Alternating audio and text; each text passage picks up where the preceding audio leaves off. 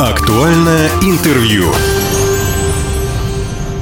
Здравствуйте, меня зовут Владимир Лозовой. В Хабаровске открылось региональное отделение Центра военно-спортивной подготовки и патриотического воспитания, где молодые люди до призывного, призывного возраста под руководством инструкторов могут пройти интенсивный курс обучения военно-прикладному делу. Такие центры одновременно появились сразу в 12 регионах России, в том числе и в Хабаровске. Напротив меня инструктор по огневой подготовке Центра развития военно-спортивной подготовки и патриотического воспитания молодежи Хабаровска Евгений Мальковский. Евгений, здравствуйте. Здравствуйте, Владимир. Здравствуйте, уважаемые радиослушатели. Итак, Центр военно-спортивной подготовки и патриотического воспитания. Это альтернатива НВП, начальной военной подготовки, или это что-то большее?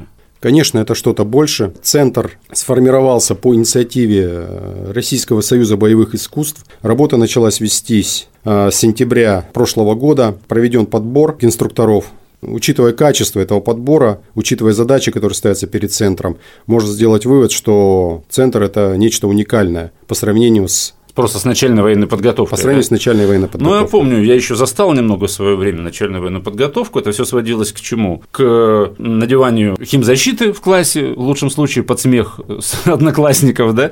Или да. там в лучшем случае тебе покажут, как автомат Калашникова разбирать и собирать. Достаточно такой несерьезный был подход, ну, по крайней мере, вот в начале 90-х. А потом вообще НВП из школы исчезла. Да, я это застал. И вот я так понимаю, что Центр военно-спортивной подготовки и патриотического воспитания взял все то, что было в Советском Союзе, если взять НВП, и сейчас в современных реалиях это все доработано, и получилось нечто новое. Да, центр привнес, кроме этого, свои новинки, связанные с э, тем, что развитие нашего общества не стоит на месте. В центре э, имеется четыре направления подготовки. Это основы огневой подготовки, основы тактической подготовки, военно-тактическая медицина и работа с БПЛА. Это беспилотники. Без, беспилотники. Все сотрудники являются инструкторами-универсалами. Наряду с этим там каждая группа сотрудников нацелена именно на подготовку в рамках одного определенного направления. Или это медицина, или это беспилотники, или да. это военная огневая подготовка. Да, или это основа огневой подготовки. Все правильно. А как подходили к набору инструкторов? Приоритет отдавался уже имеющемуся опыту, имеющимся знаниям. Это, конечно, педагогическое образование, это опыт тренерской работы, это, э, значит, базовое образование Э, военное, э, это силовое, в силовых структурах образование получено для силовых структур. Ну и, соответственно, немаловажное влияние, значение имел опыт, боевой опыт, опыт участия в боевых действиях. К началу тестов подошли 23 инструктора. Это именно те, кто прошел вот этот отбор, про который я сейчас сказал. После прохождения отбора число немного уменьшилось. Обучение проходило в три этапа. Первый этап – это совершенствования и приобретения новых навыков а, в области огневой, тактической подготовки и работе на БПЛА. В Чечне, да, проходили? В Чечне, да, проходили. Это город Гудермес, учебный центр, Российский университет спецназа.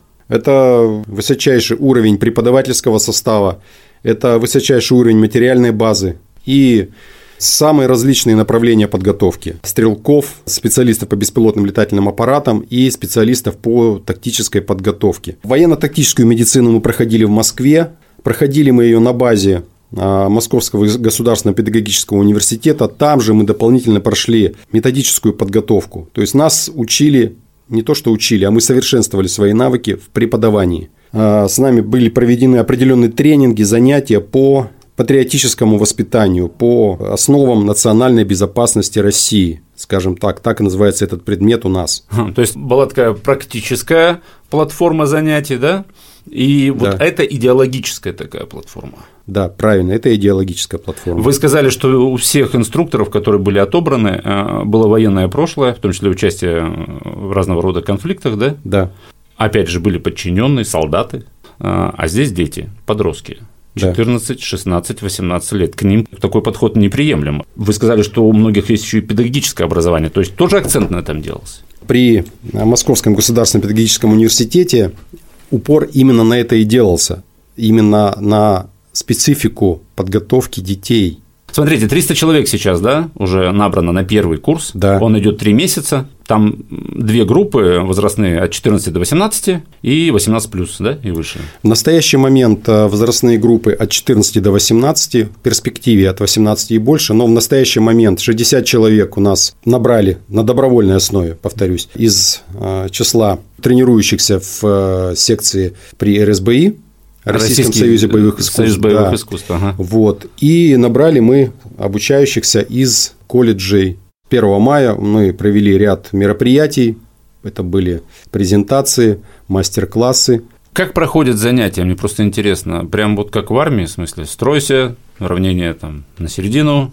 Ну, из армии мы взяли элементы дисциплины. Вот, на занятиях э, желательно внимательно слушать, э, вопросы задавать тогда, когда эти вопросы уместно задавать. Э, ну, нежелательно использовать э, смартфоны во время занятий. Ну, наверное, как и в любой школе. Вот. Ну, судя по тому, что вы рассказали об инструкторах, я думаю, прислушиваются, прислушиваются. к просьбе убрать телефоны. Да? Да. Прошли первые занятия. Насколько я помню, по средствам массовой информации, тактическая медицина, да? Да. Первое занятие было. Ну и как был интерес? Тактическая медицина – это одно из новых направлений, а, уникальных, скажем так, направлений в области военно-спортивной подготовки. Интерес э, необычайный, а, несмотря даже на то, что дети уже проходили какие-то курсы оказания первой медицинской помощи, то, что мы им показали, они это увидели первый раз, смотрели вот широко открытыми глазами, а, подходили, интересовались, а как это работает, как это действует в реальной жизни – а ведь тактическая медицина может применяться не только в боевой обстановке, она может применяться в повседневной жизни. Ну, давайте и... смоделируем ситуацию. Например, вот что такое тактическая медицина и как это применить в реальных условиях, вот в мирной да, жизни, э, в условиях города. Эм, допустим, ДТП произошло, у человека, не знаю, перелом, он кровью истекает. Одно из направлений военно-тактической медицины – это устранение кровотечения. Кровотечение можно останавливать пальцевым прижатием. С этого у нас и начались первые занятия. Это очень эффективный способ. То есть, когда ничего нет и аптечки да, нет, как да, выйти из этой ситуации, да. когда вот э, идет время буквально на минуты, на да? секунды, на, на секунды, секунды, да. Когда эти навыки применяются, реально можно спасти человека, ну, с вероятностью там 99,9 можно спасти человека. То есть вместо жгута, например, крови. срываешь ремень, перетягиваешь да, ремнем. Да, полоска ткани крепкая, ремень, какие-то подручные средства. Кроме того, ну, человек потерял сознание, есть риск, что он задохнется лежа на спине как уложить правильно для того, чтобы освободить органы дыхания, чтобы человек стал спокойно дышать, э, без паники. Ведь э, первые уроки по военно-тактической медицине, которые прошли в Москве, показали их несомненную эффективность. По отзывам родителей, дети, которые прошли эту подготовку, и которые применяли эти знания в повседневной жизни, были такие случаи, действовали абсолютно хладнокровно, а, оказали помощь, как, э, как самопомощь, так и взаимопомощь. Это, несомненно, будет прорыв если все это будет внедрено. Помимо медицины, что еще? Давайте вкратце. Как будут проходить занятия по огневой подготовке? А по огневой подготовке э, мы э, взаимодействуем с э, Ассоциацией практической стрельбы. Будем использовать весь методический арсенал этой организации для того, чтобы обучать стрельбе наших обучаемых. В составе инструкторов есть мастера по данному виду спорта. Плюс ко всему у нас большой потенциал в виде материальной базы. Это различные модели боевого стрелкового оружия, пистолеты, автоматы, пулеметы, минометы, гранатометы. Все это можно будет э, потрогать своими руками, разобрать, собрать вот это можно будет потрогать своими руками. Это будет вот в Краевом дворце единоборств, там, где, собственно, и находится Центр военно-спортивной подготовки. Или, допустим, а, непосредственно во дворце единоборств будет э, демонстрация оружия, разбор, да, а непосредственно стрельбы будут в тирах, на полигонах, где? Да, э, стрельбы, сами стрельбы будут, конечно же, на полигонах, э, в специально оборудованном тире. Подготовка этого тира ведется, подготовка полигона ведется. Будут также использоваться ресурсы Министерства обороны, Росгвардии для этих целей. А договоренность определенная уже достигается. Готовим мы территорию для того, чтобы создать объект сам, который будет называться центром А чтобы потом из Краевого дворца Единоборств да, мы оттуда переехать да, в отдельное да. здание, да. в отдельное помещение. Да, с местом мы с местом сейчас определяемся. Скорее угу. всего, возьмем какой-то действующий объект, сделаем там ремонт угу. и переедем туда. Но с центром э, с РСБ, естественно, мы отношения разрывать не будем. Подготовка будет вестись и на базе этого центра. Там отличные условия, отличные ресурсы. Так, вы еще много раз говорили о беспилотниках. Это отдельная да, дисциплина. Да. Последние события в мире показали, что технологии не стоят на месте. Мы увидели все, как они используются как в мирных, так и не только в мирных целях. Поэтому это направление было, было выделено в одно из, одно из ведущих направлений. А, инструкторы, которые сейчас а, состоят в этом направлении, это ребята, уже имеющие определенный опыт управления беспилотниками, усовершенствовали его, в беспилотниках что важно? Важно, чтобы было на чем обучать, поэтому затрачены большие материальные ресурсы для того, чтобы обеспечить наш центр а, различными беспилотниками совершенно разных модификаций, как небольшими коммерческими, так и более серьезными, которые используются, скажем так, в народном хозяйстве. Все курсанты обучаются по порядку, там огневая подготовка, медицина тактическая, беспилотники или по интересам? Нет, у нас э, предпочтение отдается на первоначальном этапе. У нас имеется программа обучения 14-18, есть программа там 18 и выше. Ну вот, допустим, коснемся 14-18. Это программа, которая подготовлена и реализуется с учетом академической методологии, то есть э, занятия проводятся поочередно там, тактическая медицина, основа огневой подготовки, основа национальной безопасности и тактическая подготовка. Вот. То есть занятие одно чередуется с другим. В последующем, после полного прохождения курса, обучающиеся могут, те, которые посчитают, что у них есть определенные навыки в определенном направлении, они могут присоединиться войти в состав определенной команды для более углубленного изучения там, БПЛА, огневая. Допустим, по стрельбе мы объединим детей в определенную спортивную команду, которая будет выезжать, соревноваться. Сейчас это пилотный проект, это касается пока 12 регионов. концу, Потом, скорее всего, концу... во всех субъектах это будет. Да? да, это будет во всех субъектах. Это же не означает, что курсанты, которые пройдут вот курс да, подготовки в центре, а потом обязательно станут военными. Нет, конечно. Нет же такой цели? Нет, конечно, нет. Наша задача – обучить детей защищать Родину, делать это осознанно, приобрести определенные навыки. Возьмем-ка даже ту же тактическую подготовку, ведь что такое тактика? Тактика – это избрание определенного способа действия в определенной ситуации. Это может быть и тактика игры в шахматы, это и тактика поединка боксерского, это и тактика хоккейного матча. В нашей угу. ситуации это тактика передвижения на определенной местности, Посмотрите сейчас, насколько популярны среди детей игры в лазертаг, пейнтбол, э, различные симуляторы компьютерные. Конечно, мы все это будем использовать. То есть получается, целях. что главная цель это такое воспитание патриотов, главная цель центра. Да, я это хотел подчеркнуть. Э, все исходит из самого названия. То есть получается, вот, допустим, по вашему мнению, даже если потом человек поступит, не знаю, там в медицинский университет, станет врачом, поступит э, в институт культуры, станет там, режиссером, например, да, правильным будет, если вот этот вот багаж знаний, который даете вы, у этого человека с детства заложен. Конечно. Если подходить более близко к этой ситуации, сейчас у нас на стадии разработки сертификаты, которые будут выдаваться по итогу обучения. Эти сертификаты при определенной юридической поддержке можно будет использовать для поступления в не только в военные вузы. Но еще же практическая составляющая тут есть. Если действительно человек ну, не хочет он быть военным, не с этим он хочет связывать свою жизнь. Он хочет быть, опять же, медиком, инженером, режиссером, да кем угодно. Но если ты при этом умеешь оказывать медицинскую помощь, на том уровне, на котором вы ее преподаете, да? Если ты умеешь стрелять, одно другому не мешает, правильно? Конечно, не мешает. Если молодежь наша массово, массово, повторяю, будет владеть определенными навыками, это не значит, что мы будем представлять кому-то какую-то угрозу. Ведь э, сам факт того, что э, в школе какой-нибудь парень э, владеет приемами рукопашного боя, не говорит о том, что он ведет себя как хулиган. Это отрезвляет некоторые горячие головы, понимая, что парень может оказать определенное достойное сопротивление. Послушайте, вот мы перечислили да, дисциплины, огневая подготовка, оказание медицинской помощи, беспилотные летательные аппараты. И тут же в этом ряду история и психология. Как это сочетается? Школа недостаточно, ведь в школе преподают и психологию, ну, не знаю насчет психологии, но все-таки психологию в институтах преподают, но историю-то точно в школьной программе она есть. Для чего вот эти вот дисциплины? Это как раз вот эта вот идеологическая платформа, про которую вы говорили? Да, это как раз та самая идеологическая платформа.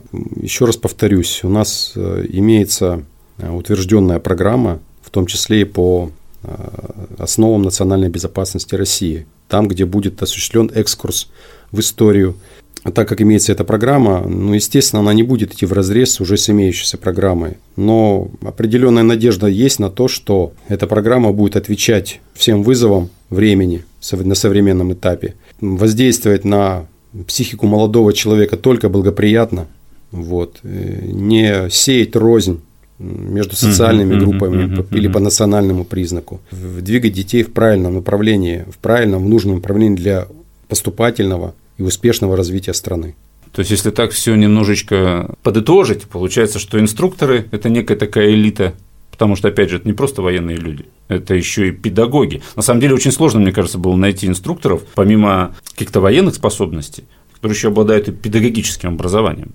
Сложно. Потому что вот в одном человеке, когда столько знаний сочетается, это крайне сложно. Потом, во-первых, сложно, наверное, найти курсантов, потому что здесь же, вы сказали, добровольная основа. Да, только добровольная основа. Я так понимаю, никакого разгильдяйства там нет. То есть люди приходят, они сами сделали свой выбор, и они прям реально учатся. Ребята мотивированы. То есть и в результате тому, чему их будут учить, это тоже воспитание некой такой, не то чтобы элиты, а это воспитание гражданина. Может быть, я сейчас высокопарно сказал, но вот про это, наверное, речь. Воспитание настоящего гражданина. Да. Я вот недавно был удивлен, что не буду сейчас говорить в каких странах, но это страны с высоким экономическим потенциалом. А, любой глава государства когда-то заканчивал военное училище. Знаете об этом? Примеров-то много.